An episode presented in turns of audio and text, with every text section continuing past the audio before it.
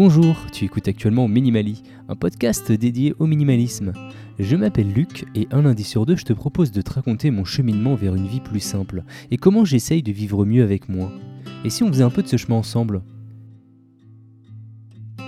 Minimali, c'est aussi un site web, minimali.fr, où entre chaque épisode, je pousse un peu la réflexion plus loin par écrit. Si tu veux être au courant de tout ce qui se passe dans l'univers de Minimali, tu peux également t'abonner au compte Instagram qui centralise tout ça. Cet épisode ne va pas être comme d'habitude car j'ai envie de te raconter une histoire vraie sur laquelle je suis tombé en préparant un autre épisode de Minimali.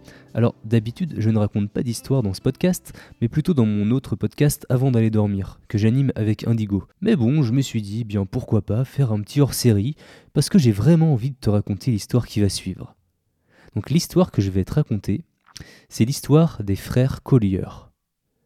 Les deux frères sont donc nés à New York, et l'aîné des deux enfants, Homer, est né le 8 novembre 1881, tandis que l'anglais est né le 3 octobre 1885. Ils étaient issus d'une famille riche. Leur père, Herman, était un gynécologue de Manhattan qui était très renommé, et leur mère Suzy était une chanteuse d'opéra. Ils ont donc vécu une enfance assez aisée et sont allés dans les meilleures écoles. Homer était diplômé en droit maritime, tandis que l'anglais en ingénierie pour devenir inventeur. L'anglais pratique aussi le piano à un niveau professionnel. En 1909, toute la famille déménage à Harlem. À l'époque, c'était un quartier chic. Leur père était connu pour être quelqu'un d'assez extravagant. On le voyait souvent en train de pagayer dans l'East River pour atteindre l'hôpital de la ville sur l'île de Blackwell. En 1919, quelques années avant sa mort, il abandonna la maison familiale pour s'installer ailleurs sans plus d'explications. Il mourut en 1923 et sa femme quelques années plus tard en 1929. Les deux frères héritèrent de tous leurs biens, y compris leur maison à Harlem dans laquelle ils habitaient toujours. Entre-temps, le quartier avait perdu de son charme et n'était plus aussi bien fréquenté qu'à leur arrivée. Les deux frères ne déménagèrent pas, mais se refermèrent sur eux-mêmes. Ils ne quittaient plus la maison seulement que pour le strict nécessaire. Ils étaient devenus une curiosité anachronique pour les autres résidents. Par peur de se faire cambrioler, ils ont commencé à installer des pièges pour les voleurs et ils ont ensuite barricadé leurs fenêtres.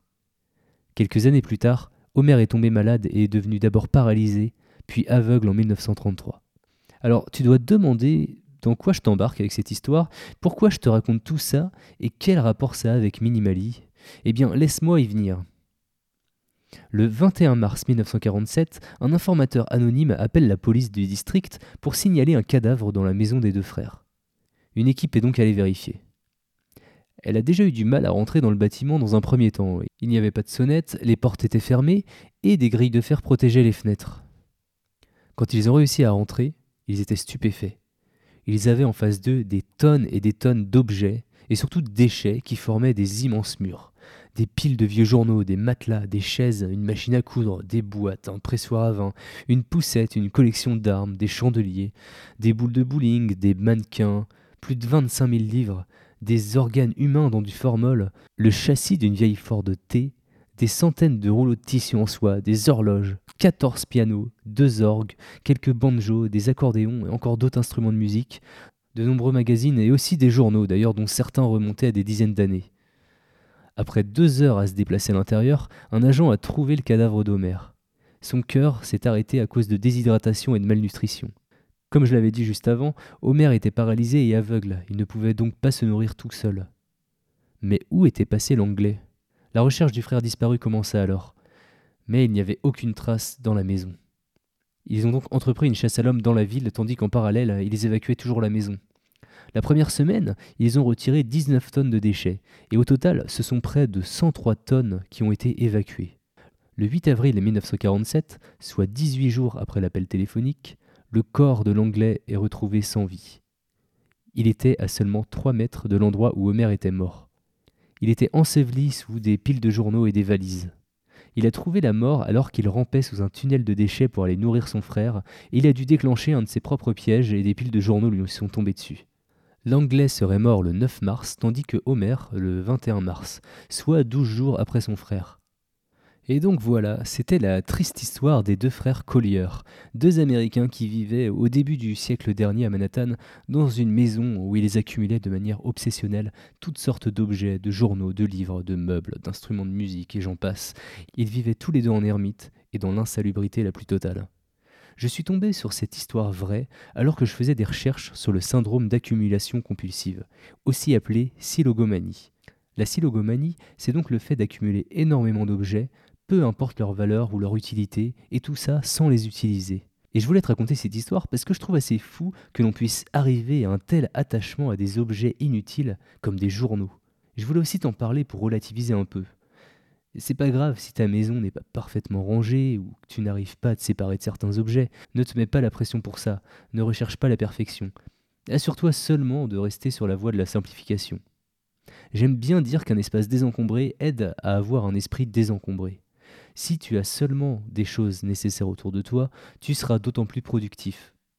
À une époque, dans mon bureau, j'avais toujours énormément de trucs à traîner des lettres que je devais lire ou traiter, des bouquins qui traînaient depuis des semaines, et des câbles. Beaucoup de câbles qui pour la plupart n'étaient même pas utilisés. Et avec tout ça autour de moi, comment rester concentré et comment rester productif? Comment ne pas penser aux lettres que l'on doit traiter, aux câbles que l'on doit ranger? Le but pour moi en désencombrant mon bureau, c'était pas qu'il soit vide, mais que chaque chose soit à sa place et que je puisse travailler convenablement. Et du coup, j'essaye maintenant d'appliquer ça pour le reste de la maison. Chaque chose doit avoir sa place. Et si une chose n'a pas de place, c'est peut-être qu'il est temps de s'en séparer. Et le bonus, avec un intérieur minimaliste, c'est que tu ne risques pas ta vie lorsque tu te déplaces chez toi. Donc voilà, c'est terminé pour aujourd'hui. Si le sujet et le format un petit peu différents t'ont plu, n'hésite pas à me le dire sur Instagram ou par mail sur hello at minimali.fr. Je ne gagne pas d'argent avec Minimali, mais si tu veux m'aider, tu peux le faire de plusieurs façons. Si tu m'écoutes sur un produit Apple, comme un iPhone ou un Mac, tu peux me mettre une note de 5 étoiles et un commentaire sur Apple Podcast. Ça m'aide énormément pour monter dans les classements des podcasts.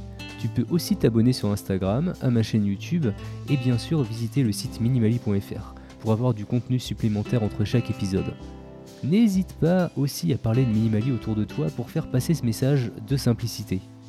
Minimali est dispo sur toutes les plateformes d'écoute, que ce soit Apple Podcast, Spotify, Google Podcast, Pocket Cast, Podcast Addict, YouTube et j'en oublie sûrement.